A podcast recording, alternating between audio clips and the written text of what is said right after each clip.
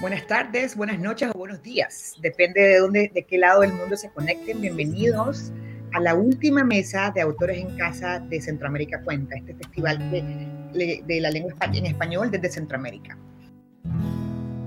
Esta tarde o esta mañana o esta noche estamos felices porque vamos a cerrar el año conversando sobre teatro, realidad y literatura con cuatro personajes eh, bastante multifacético de diferentes generaciones que seguramente van a conversar muy amena, amenamente con Alejandro Córdoba, nacido en el, Salvador en 1993, escritor, actor y gestor, gestor cultural salvadoreño, radicado en Argentina.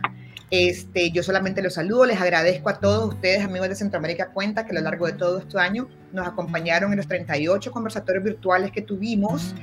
Eh, uno de los cuales fueron en el marco de invitado de honor de la Filgua, otro en nuestra primera edición de Centroamérica Cuenta en Madrid, que tuvimos en septiembre, y también felices de haber tenido esta por primera vez este año Versos en Casa, encuentros entre dos poetas que mensualmente han venido, se han venido celebrando a lo largo de todo este año.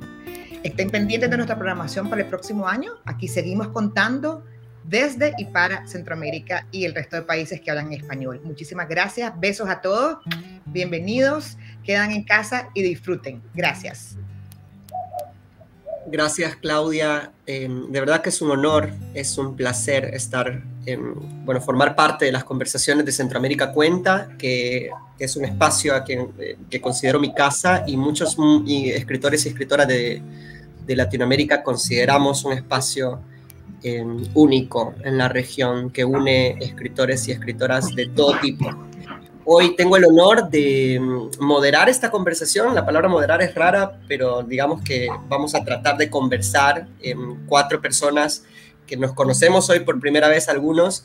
Em, entonces vamos a tratar de hacer lo más ameno posible. Voy a decir brevemente con quién estamos conversando y luego tirar algunas eh, preguntas, algunas líneas guía.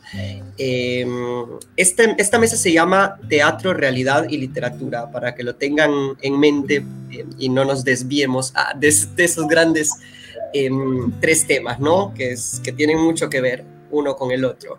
Estamos con Roberto Salomón, quien nació en 1945, director de teatro, profesor de teatro también y máster en traducción un pilar fundamental del teatro en Centroamérica. Eh, actualmente preside el Teatro Luis Poma y así em, estuvo a cargo de muchísimos proyectos que fueron em, históricos. He tenido la oportunidad de, trabajar con Roberto, de conocer a Roberto hace muchos años. Es un honor tenerte acá, Roberto. Em, también Camila Fabri, de 1989, que está más cercana a mi generación Em, escritora, dramaturga y directora argentina en Buenos Aires. Eh, también con una trayectoria muy interesante desde muy joven, em, ha hecho muchísimas cosas en todos lados, ¿no? desde la actuación hasta la escritura y, la enseñanza, etc. Em, bienvenida Camila.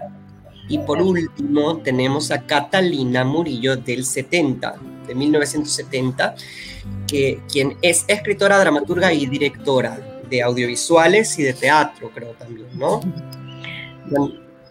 No, es escritora, guionista y también dramaturga, por, ser guionista, pero en la dirección no, no, no me he atrevido nunca. Bueno, vamos entonces a conocerles un poco más hoy. Em, justamente creo que la selección de estos perfiles para este tema, que es teatro, realidad y literatura, es, es interesante porque estamos frente a personas que seguro han peleado con categorías a lo largo de su vida, ¿no? De llamarse de, cierta forma o de otra en el mundo artístico que tiene tantos roles y hay ciertas artes, bueno, el arte de la literatura podríamos decir que es la más solitaria de todas, pero el resto de artes tienen una naturaleza colectiva y, que suma muchos talentos. algunos de ustedes seguramente sintieron que una, un solo rol no les fue suficiente y quisieron comenzar a meter mano en otras, en otras áreas, ¿no? Quisiera que conversáramos primero de eso, ¿no? De las categorías y de cómo en la experiencia de cada uno y de cada una ustedes fueron descubriendo em, esas otras vertientes para sus energías creativas, ¿no? Si comenzaron en una, me encantaría escucharles, ¿no? Comenzaron en haciendo alguna práctica artística específica y cómo ese camino se desvió hacia otra dirección y cómo se enriquecen esas facetas ahora actualmente. Un montón, pues, pero que nos cuenten. Em, sé que Roberto ha estado eh, en el lado de creador de espectáculos en todos los roles, eh, pero tiene predilección por la dirección. También ha hecho mucho trabajo de traducción de clásicos y adaptación de clásicos, que también me parece muy importante y valioso y también es gestor cultural. Ha, hecho, ha trabajado activamente por la construcción de espacios culturales, que eso podríamos decir que es lo menos artístico, sin embargo tiene muchísimo de, de, arte, ¿no? Em, comenzamos contigo, Roberto, por favor. Ok, eh, bueno, gracias.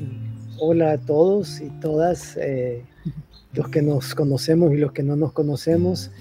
Yo creo que lo, importante es que el teatro es para mí primeramente un texto, o sea que yo parto de la literatura. Inclusive cuando me ha tocado hacer creaciones colectivas, yo creo que el texto tiene que estar preparado antes de poder ensayarlo. Y, uh, y, esta es una cosa para mí muy importante. De ahí la literatura definitivamente ha sido, ha sido mi vivero, ¿verdad? Porque he hecho muchas adaptaciones de, de, de, textos literarios y convertirlos en teatro, pero más que todo me gusta pues trabajar con verdaderos dramaturgos, aunque sea de preferencia en otros idiomas y de preferencia muertos para que no se puedan pelear conmigo. sí, entiendo. Como, Shakespeare, Molière, etc. Eh, entonces, em, eso, y, y creo que realmente hay una cosa que sí quisiera decir, que es que para mí el teatro por su naturaleza está siempre como 50 años detrás de las otras artes. El teatro no sirve para hablar de la, de la actualidad. Cuando se habla de la actualidad muy directamente, se convierte en un panfleto, en un agitprop, en una denuncia que le conviene más a, otro tipo de, de, expresión como el stand-up, como el monólogo, como la sátira, etcétera. Pero el teatro como que necesita esa distancia para poder hablar a través de metáforas y de alegorías de, de lo, de lo sucedido al ser humano, pero sí se le reclama mucho, sobre todo en estos tiempos donde se ha vuelto tanto hacia los clásicos, se le reclama mucho que no hable de la, de la actualidad que, quema.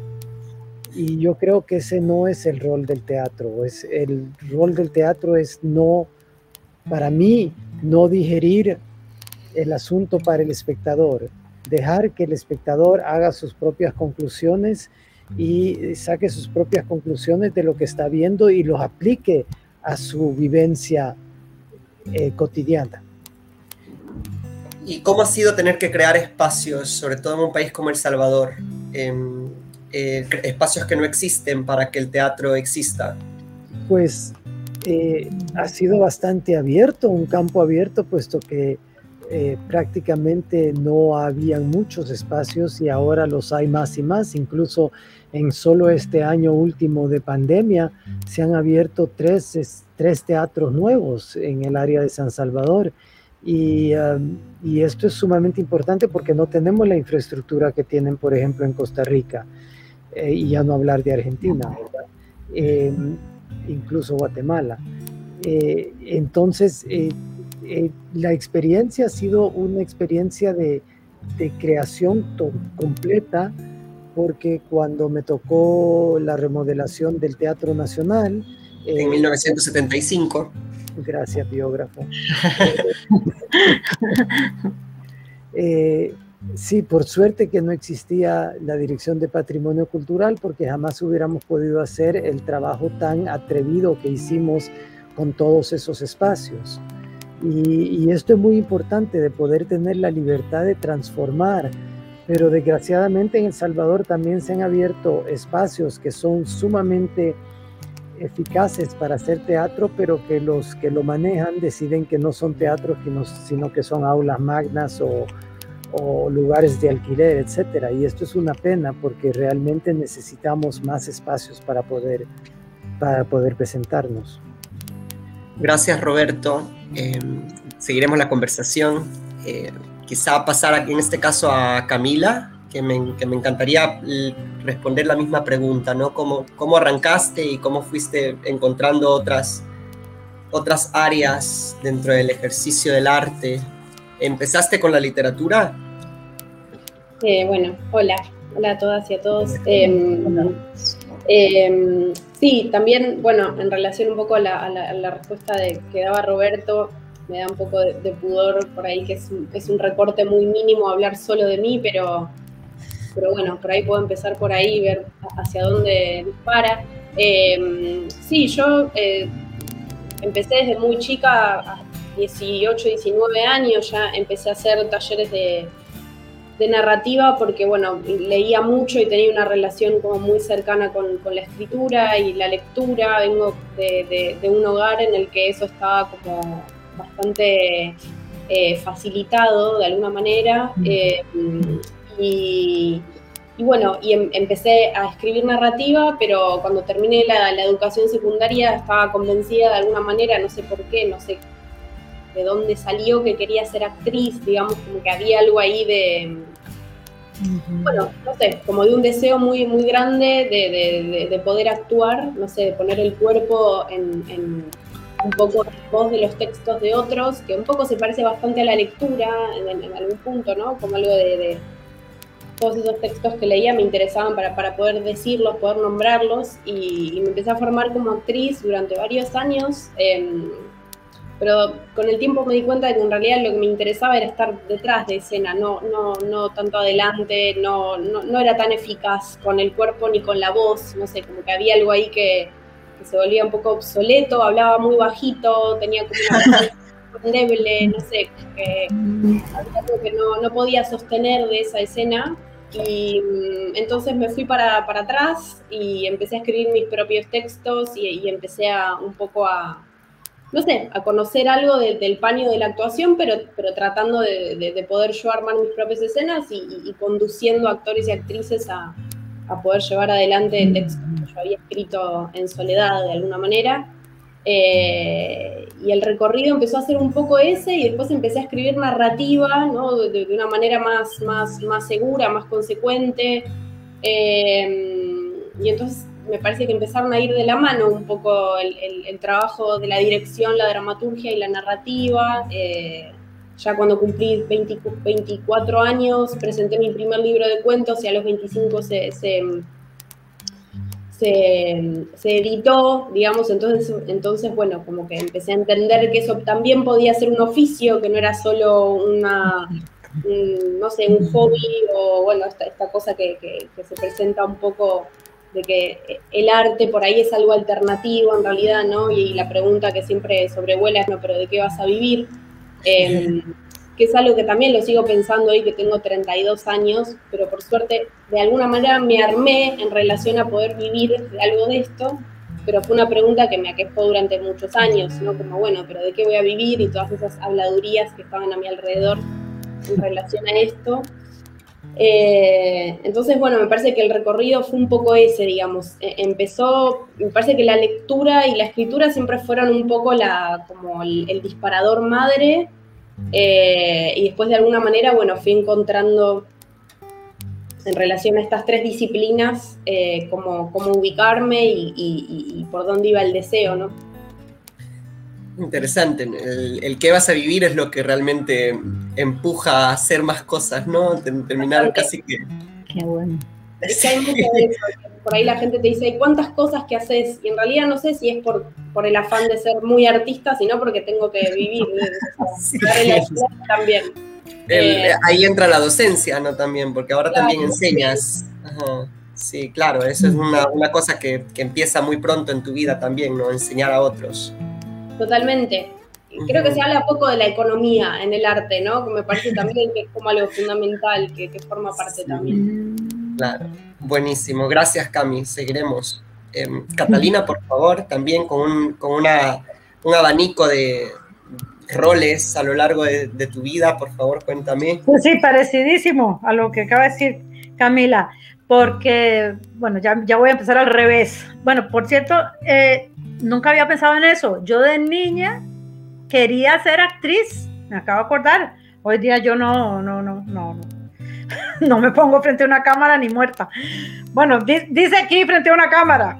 Está, está en una La cámara. pandemia nos puso a todos, se me, se me olvida ese pequeño detalle. Em, pero a ver, eh, yo, digamos así, siendo muy honesta, yo creo que lo que yo siempre quise fue llamar la atención. O sea, Ah. sí, sí. Pues ser ahí, que sí, saber contar cuentos, ¿verdad? Que sí, bueno, sí, sí, sí, yo era, yo era la alegría de las fiestas y siempre trataba, ¿no? De ponerle mucha imaginación y tal. Eh, yo vengo de un hogar que también validó mucho, eh, validaba el arte, pero no la gracia de que una hija dijera que se quería dedicar a eso. O sea, sí, ahí sí se le, se le paró la peluca a mi pobre papá, que era filósofo y que estaba muy bien asentado en la Universidad de Costa Rica. Eh, entonces yo entré a lo que aquí se llama comunicación colectiva. Díganme si solo el nombre de la carrera no es horrible. Y, fue horrible, ciencias de la comunicación colectiva. Bueno, fatal. Allí estuve y yo tengo que decir que fue así. Yo estaba allí por- porque, porque eh, era mi, mi destino inevitable, era entrar a la universidad. ¿verdad? Si ya decía que no iba a la universidad, ahí sí ya ardía Troya. Y una mañana de verano hermosísima, yo me encuentro a, de hecho tal vez les suena, la, la directora de cine costarricense, Hilda Hidalgo, y ella me dice que va a ir a hacer unas pruebas para la Escuela de Cine de San Antonio de los Baños de Cuba.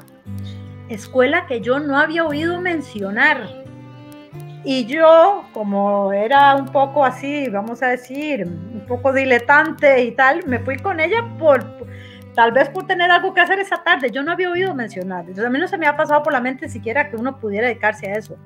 Y traigo todo este cuento porque eso sí creo que, bueno, nos escogieron para la Escuela de Cine de Cuba. Por dicha las dos, no la típica historia donde me escogen a mí y a ella no. Eh, y sí me pasó eso. En la Escuela de Cine de Cuba yo entendí que esto era algo a lo que uno se podía dedicar. Eso yo no, yo no, es, que por eso Camila dijo una frase parecida y yo dije, sí, es que hasta eso, salvo ya tal vez que uno venga de familia de artistas, pero en mi casa eran intelectuales, no artistas, no es igual. Entonces yo no había entendido, ah, uno se puede dedicar a esto. Eh, y ya pues, ahí aprendí el oficio de guionista. Sin embargo, yo regreso de Cuba y es cuando escribo para el periódico, porque escribir siempre se me había dado bien, escribo para el periódico unas crónicas de mi estancia en Cuba y después las publico en libro y es donde todo el mundo empieza a sospechar que tal vez yo soy una escritora, hasta yo lo empecé a sospechar. Pero bueno, se sabe que un libro no hace un escritor, ¿verdad? Tiene que ser el segundo o el tercero para ver que no es una, para ver que no es una chiripa, ¿no? Y eh, lo, lo, otro que, digamos, que, el, el, el, que hice en esta vida y creo que con cierta conciencia es no tener hijos. O sea, yo realmente creo que sin hijos y, y con salud, voy a botar madera, sin hijos y con salud, no es tan difícil ganar, ¿verdad? Más, máxime que como, como yo me dedico a estas cositas baratas, solo necesito una computadora y tal. Entonces creo que el tema de ganarse la vida sí que ha estado ahí eh, y, y, efectivamente jugando a favor, jugando a favor, porque entonces, bueno, yo les diría, yo ya mis alumnas saben, ya les he dicho, digo mis alumnas porque en general son mujeres, digo que ellas, ellas me pagan que les dé clases porque no saben que yo creo que lo haría hasta gratis, o sea, me encanta. o sea, la docencia ha sido mi, mi, mi verdadera obra de teatro. Uh, bueno, eh, sí, y, y, después ser guionista, eso sí, guionista de televisión sí es algo que hice por ganar plata y terminó siendo la mejor escuela de dramaturgia que he tenido en mi vida. Claro. ¿verdad? Sí.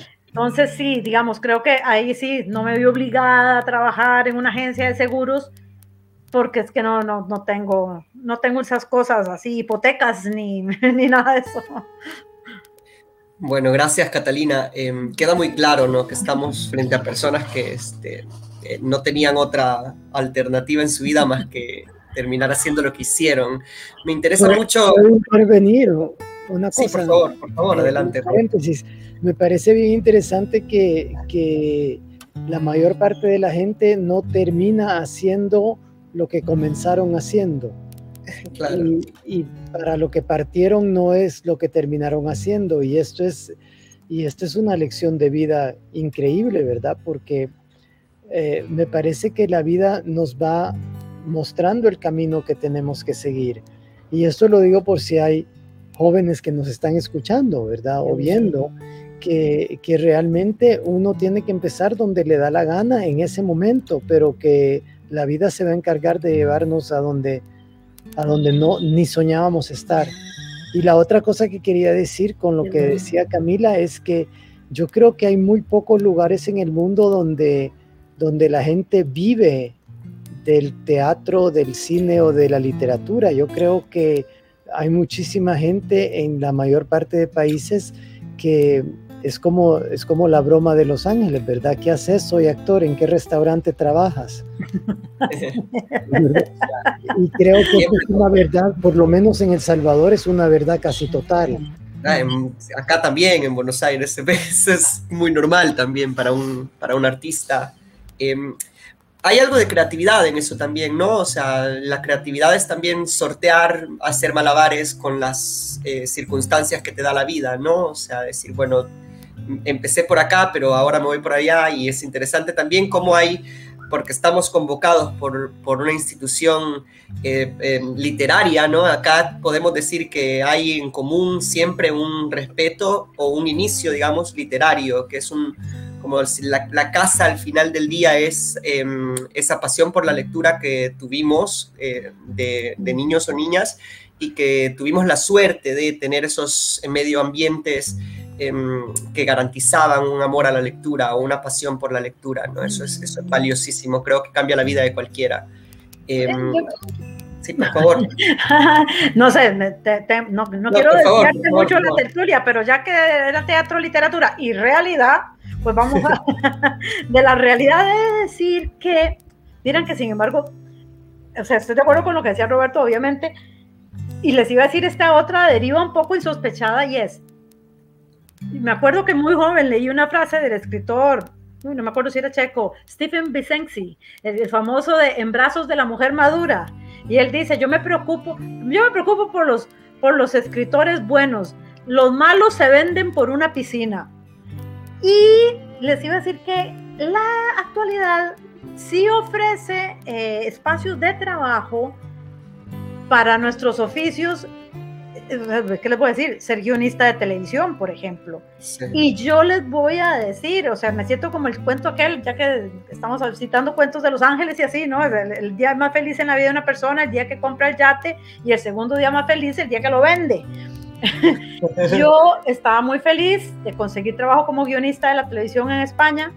Creo que todo el mundo sabe que es un trabajo muy bien pagado y mm, incluso absurdamente bien pagado. y menos mal que, ese, que eso fue una etapa en mi vida que se terminó. Porque si no, o sea, una, uno podría, una podría irse ahí en una deriva donde también todos estos oficios de escribir, bueno, es que, y, la pandemia ha tenido el doble, doble filo, porque sí es cierto que hay gente que, ¿verdad? Que se quedó paralizado, el teatro no sé qué, pero después está haciendo falta escritores, guionistas, o sea, está haciendo falta alguien que dé contenido a la locura de las redes. Entonces también ahí hay que tener cuidado, no, no irse solo ahí detrás del... es interesante lo que decís, sobre todo porque no es suficiente ser bueno escribiendo. Vos habías dicho que siempre se te había dado escribir, que eso de por sí ya es por encima de la media, ¿no? Porque a cualquiera le cuesta escribir un correo electrónico. Em, ah. pero que tengamos esa capacidad de, o esa relación, esa buena relación con la palabra escrita, no es suficiente para ser escritor o escritora y no es suficiente tampoco para decir, decir algo, ¿no? Y quizá por ahí me, gustaría seguir la conversación, me gustaría generar em, como una discusión a partir de la idea de, la mirada personal de cada uno de ustedes, la mirada de Roberto, la de Camila, la de Catalina. De hecho, en esta hermosa edición de Amadía de, de Almadía de Camila Fabri, Los accidentes, que compré en México, mm. em, dice Selva Almada algo, algo muy parecido, ¿no? Que en toda escritura lo que importa realmente es la mirada. Y dice Selva, y la mirada de Camila Fabri me gusta. Mm. Em, y siento, siento, algo muy similar. Yo leí hace poco, eh, gracias Catalina por enviármelo, leí Maybe Managua, su última novela, que obtuvo un premio nacional en Costa Rica Em, y, pienso lo mismo, ¿no? Pienso también en los espectáculos de Roberto Salomón a lo largo de su carrera, estamos hablando más de 70, casi 100 espectáculos, em, y, siempre estamos hablando de una especie de presentación de la mirada, así veo el mundo, ¿no? Así mira el mundo Roberto Salomón, así mira el mundo Camila, así mira, así mira el mundo Catalina. ¿Cómo podríamos em, describir vuestra mirada, si podemos si podemos hacer ese ejercicio para quienes nos escuchan. Bueno, primero yo quisiera decir que, eh, como bien lo sabe Alejandro, no es necesariamente el mejor escritor que gana el premio y no es necesariamente el mejor actor que gana el premio y no es necesariamente el mejor guion que se traduce al cine. Y, ah, esto, esto para mí es, es, es una ley una ley de la naturaleza, o sea, ¿por qué tenemos tantos buenos actores y excelentes actrices que realmente no son los que vemos en las primeras en los primeros papeles? Porque lo que pasa es que no so, perdón por los pájaros, pero son parte de mi entorno. Qué bonito. Son, escandalosos. Eh, están libres, que conste. ¿eh? Eh, sí, que, ya perdí el hilo. Me hacen perder el hilo. Eh, hablabas de, que no siempre figuran al frente los mejores escritores o los mejores actores, actrices. Sí, sí. Y, yo, yo creo que no solamente es el talento y el trabajo, sino que también no solamente la mirada particular que puede tener alguien, sobre un evento y el estilo de escritura, pero estas, estas cosas tienen que conjugarse y tener también la mirada del lector. Hay lectores que simplemente eh, pues no dan en el blanco en su generación, pero lo darán en el blanco de generaciones siguientes. Y esto me parece muy importante también. Interesante. Roberto, en tu caso, que hablamos de alguien que ha dedicado muchísimo tiempo a los clásicos, a traducir clásicos y a gente muerta, como decimos, em, eh, es por ahí, ¿no? Porque que sean clásicos vivos, ¿verdad? Hace poco, tu, em, recién la semana pasada, se lanzó el libro eh, Convergencias, una mirada a la poética de Roberto Salomón, un libro de David Rocha, del nicaragüense David Rocha, teatrólogo, que hace una reflexión específica sobre, digamos, las decisiones estéticas o aquellas decisiones que fueron marcando una poética a lo largo de la vida, ¿no? Y, viendo hacia atrás, viendo en perspectiva, es interesante porque quizá todo surge de un, interés personal, de esa mirada nuevamente, ¿no? La mirada de Roberto que decide hacer Tennessee Williams en El Salvador en 1977, y la mirada de Roberto que decide hacer em, esos clásicos de Shakespeare en el 90 o en el 2010, ponele. Em, eh, ¿qué, ¿qué, hay en esa mirada, no? Como para un país como El Salvador, con nula tradición literaria, ¿no? Esa necesidad de hablar de los clásicos y de traerlos a la realidad salvadoreña. Pero no solamente la realidad salvadoreña, sino que es la realidad de uno mismo.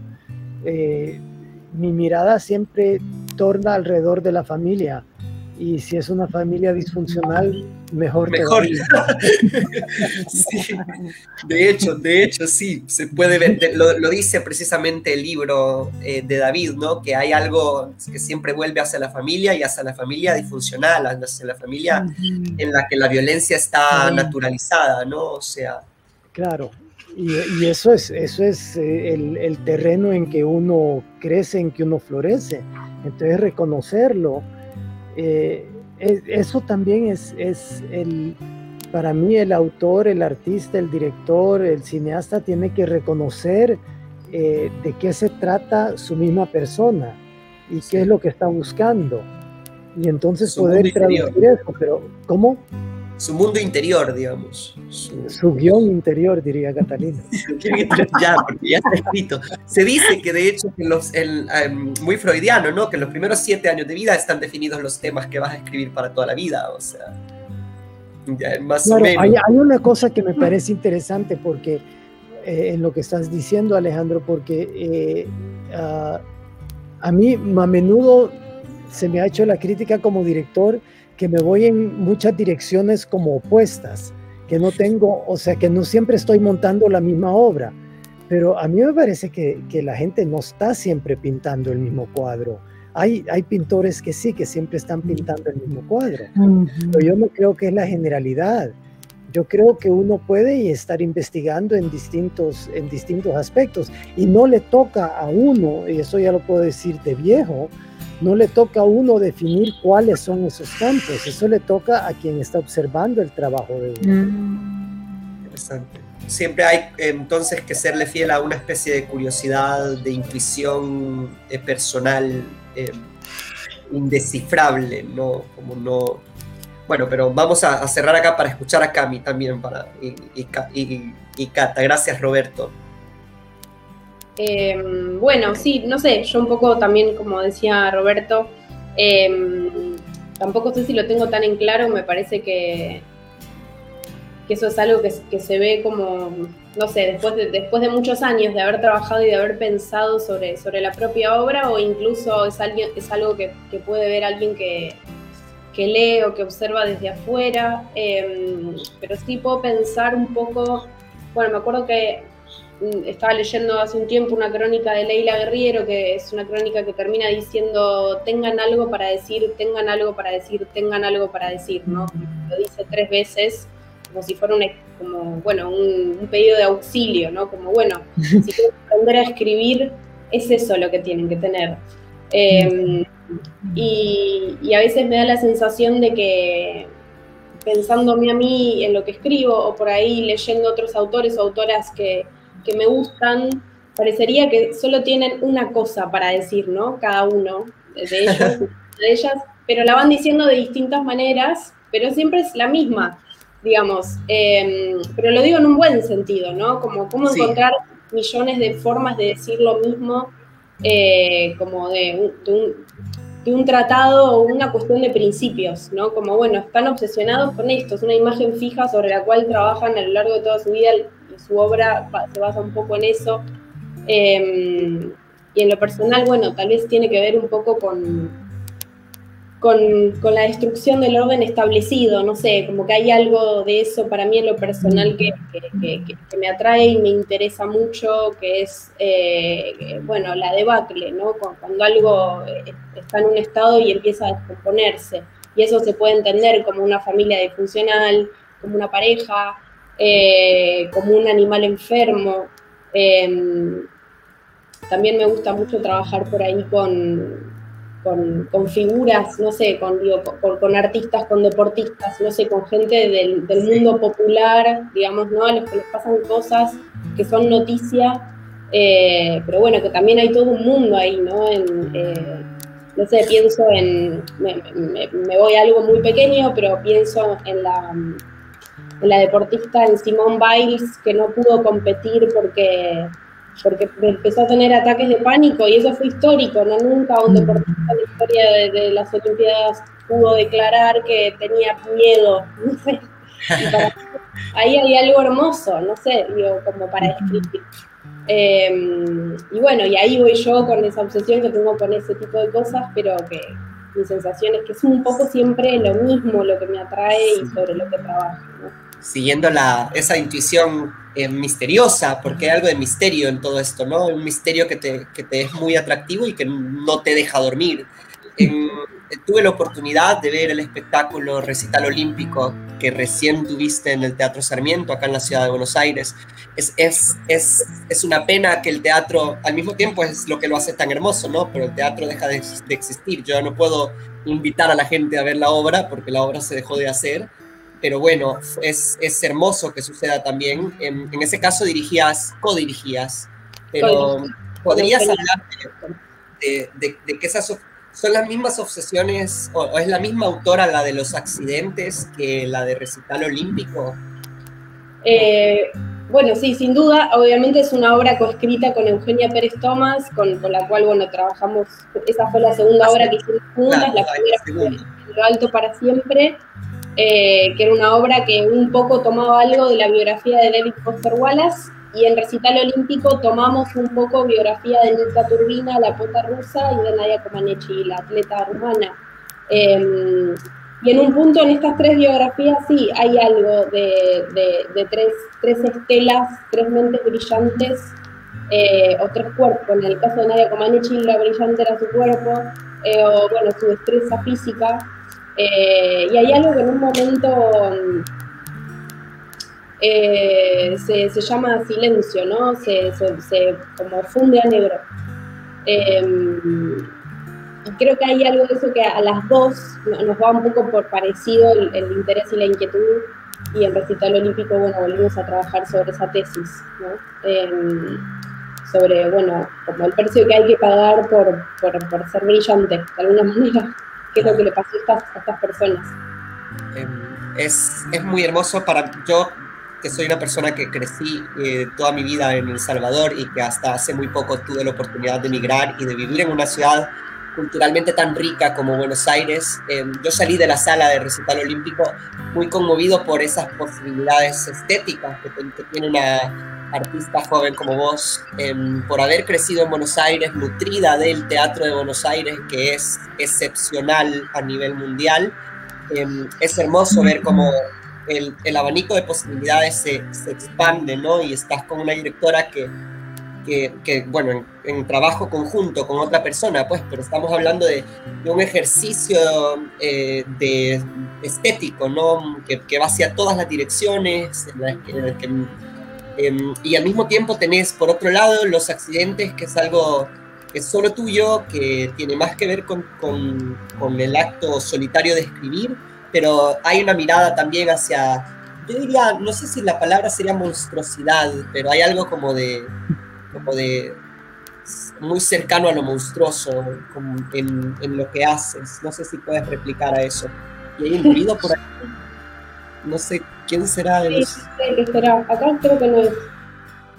Ahí se fue. Eh, Sí, no sé si monstruoso, tal vez sí degenerado, tampoco sé si degenerado es algo que, como algo de, bueno, de la descomposición, no sé. Em, creo que Fabián Casas es el que dice que toda, todo conjunto de personas que se, algo que se pudre, todo lo que se pudre forma una familia. Eh, me gusta mucho. eh, eso resume un poco. Em, Buenísimo. sí. Gracias, Cami. Em, un honor, de verdad, conversar con ustedes. Catalina, em, contame vos sobre tu mirada.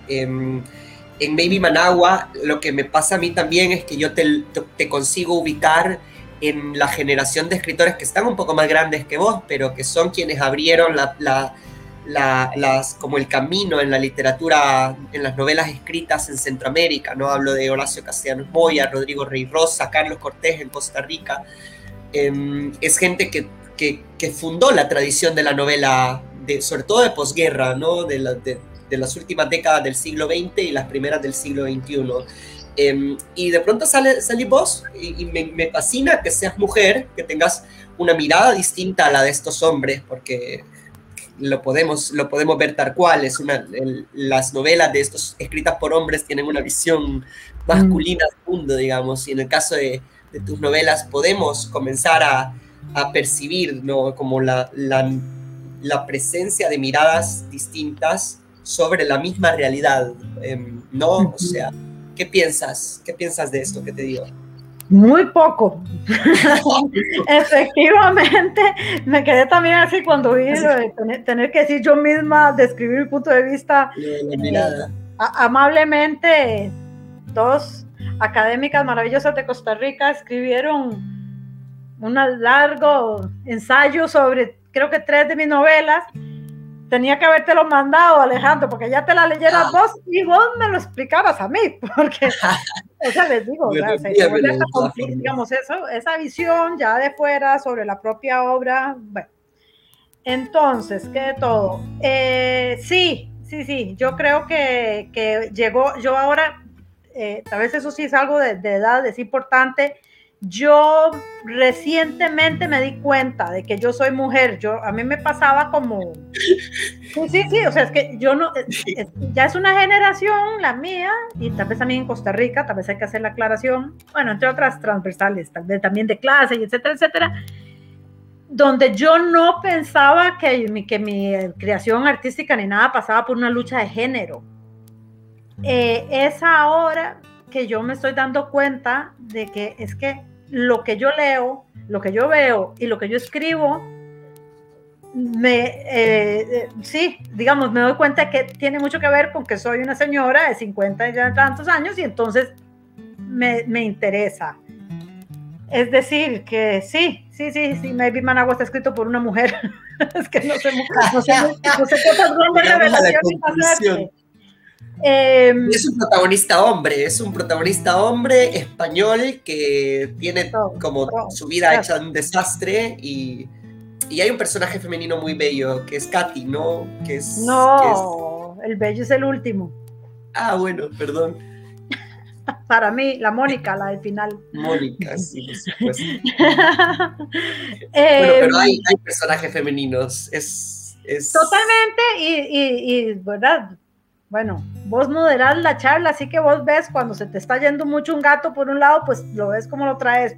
Pero sí les iba a decir que, por ejemplo, para mí eso fue desconcertante.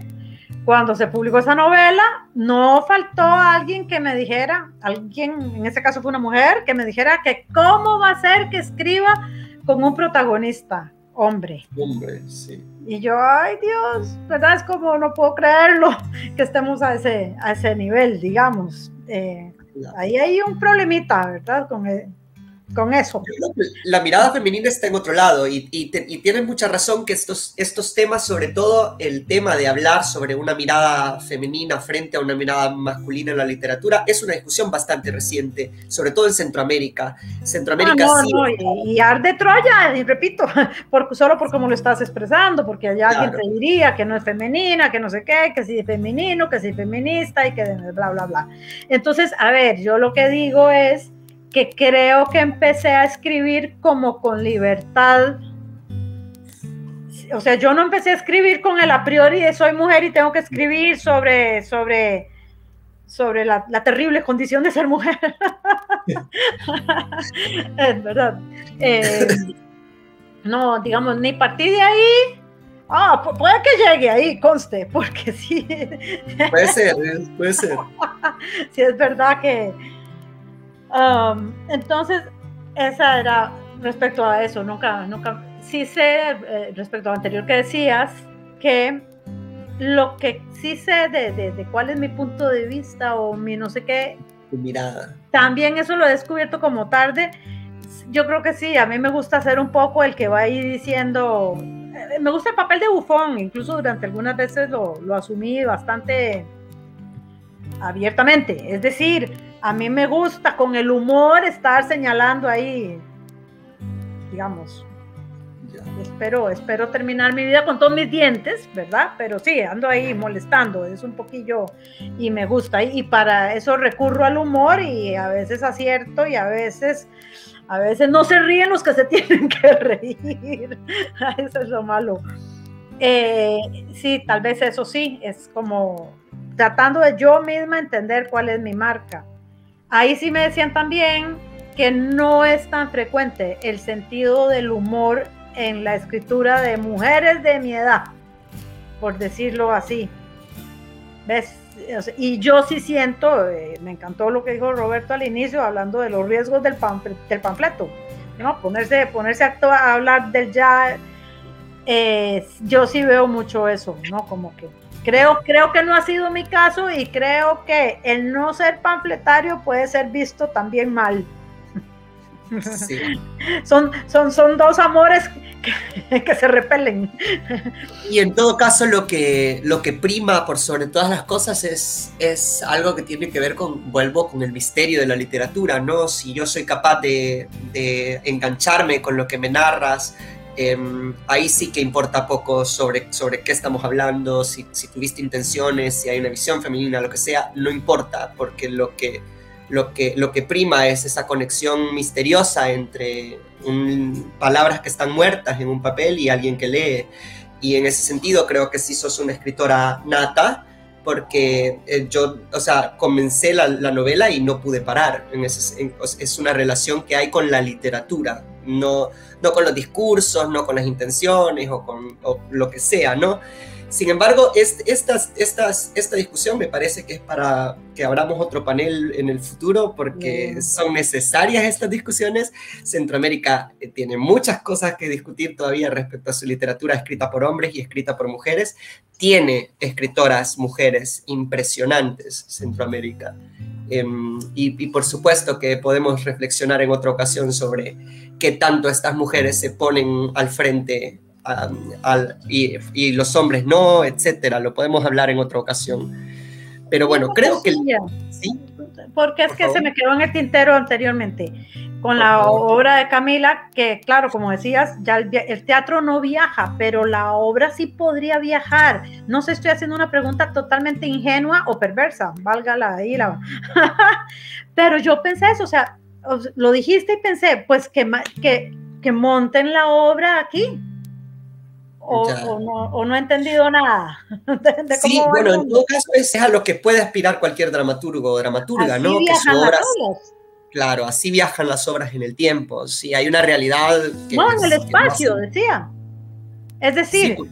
¿verdad? Ahora esa, esa, esa, pieza, vos mismo decías aquí, qué lástima, ¿verdad? Es teatro, no es un libro que lo mandas por un email, eh, ¿verdad? Es, es teatro. Entonces, pero no existe, por eso digo, no sé si es alguna pregunta muy ingenua o qué, porque tal vez lo que, pero, y como la, posibilidad de que el teatro viaje es que esa obra se monte aquí, ¿no? Se, vuelve, se haga, ¿no? Sí, lo mismo, bueno, Roberto puede hablar mucho de eso, porque ha hecho mucho es que, revivir, cuando una obra se monta, está reviviendo un texto muerto y eso es, eso es maravilloso cuando sucede. Y, es que yo, claro, quisiera verlo.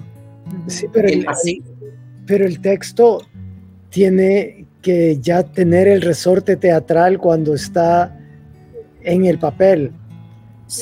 Es, una cosa muy extraña porque eh, yo creo que Sam Shepard que dijo, y lo estoy parafraseando, que, que, dijo que muchos buenos novelistas no pueden escribir buen teatro porque no se dan cuenta que la palabra escrita no es la palabra hablada. Y la palabra hablada una vez dicha se desvanece en el aire y desaparece. Queda grabada en el oído y en la mirada del espectador, pero no es literatura. Entonces a mí eso, eso es lo que yo busco. Eh, o sea, ¿por qué es uno de los más grandes novelistas del siglo XIX, que es Víctor Hugo, porque es tan mal dramaturgo. ¿Cómo es posible eso? Que, y incluso sus, sus, novelas adaptadas al teatro y al cine son maravillosas, pero su teatro es, es tieso y letra muerta en el papel. O sea, no, no, no brinca del papel. Claro. Y, bueno, creo que aquí los, em, cada uno de ustedes cada una de ustedes ha tenido mucha experiencia a lo largo de su vida respecto a, trabajar con la palabra escrita que está hecha para ser leída y trabajar con la palabra que está hecha para ser recitada, declamada, actuada o lo que sea, ¿no? Ya sea Catalina con el guion de televisión en España em, o Camila con su trabajo como dramaturga, em, distinto a su trabajo de narradora, y Roberto Salomón con sus trabajos como director y adaptador Em, es, es una reflexión también muy, muy, muy importante. A mí me parece que este tipo de mesas que, que, hace Centroamérica Cuenta vienen a llenar un vacío porque siempre la literatura dramática o el teatro como discusión queda olvidada de todos los simposios o de todas las discusiones mm. del libro Em, y quienes, así como nosotros, hay, yo también tengo escritura em, que está hecha solo para ser leída y escritura que pretende o tiene aspiraciones dramáticas, ¿no? Em, esa, esa otra literatura que, espera, que esperamos que sobreviva el tiempo también, que esperamos que, que quede en el papel y que luego, más adelante, en otro país o en otro lugar, alguien decida montarlo, llevarlo a escena. sabemos perfectamente que esa literatura requiere otros conocimientos, que son los conocimientos de la escena, em, y que Catalina con su formación de cineasta y guionista, o Camila con su formación de actriz y directora, y Roberto con su eh, interminable experiencia en el teatro, conocen perfectamente bien. Es, es interesante porque estoy frente a personas que básicamente han tenido que poner las patas en los dos mundos constantemente. Y no me dejarán mentir que son mundos a veces que están desconectados. El mundo de la de la literatura escrita con el de la literatura dramática o el teatro en general. Los actores no leen o, la gente que lee no, no, gusta del teatro y de pronto están como desconectados. Bueno, creo que el tiempo se nos acabó. Sí, se nos acabó. Em, no sé si alguien tiene algo más que decir, alguna inquietud para cerrar. Eh, bueno, nada más. América cuenta. ¿Cómo?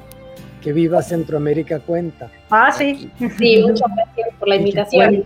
Cuenta Centroamérica.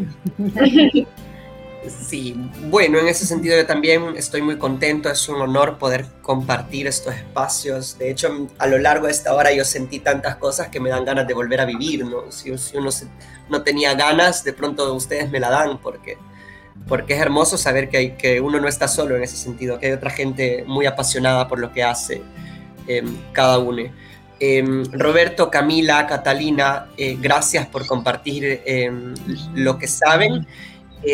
Insisto, para quienes nos miran eh, y quienes todavía están eh, viendo hasta hoy, pueden acceder a los distintos textos que mencionamos, a Convergencias, publicada por Índole Editores, a los libros de Camila, que ya está cada vez más internacionalizada porque es una autora planeta, Em, y Catalina Murillo también, complicado, pero creo que si la contactamos llegamos, porque Uruk, Uruk Editores, tanto Índole como Uruk, son editoriales independientes en Centroamérica, con un trabajo hermoso, ambas editoriales impresionantes, em, pero también con muchos retos en términos de alcance, ¿no? Hacia dónde van esos libros, pero ahí vamos, haciendo literatura en países en los que cuesta hacer, hacer literatura de nuevo, gracias em, y gracias a Centroamérica Cuenta por estos espacios. Soy Alejandro Córdoba y esto fue Teatro, Realidad y Literatura.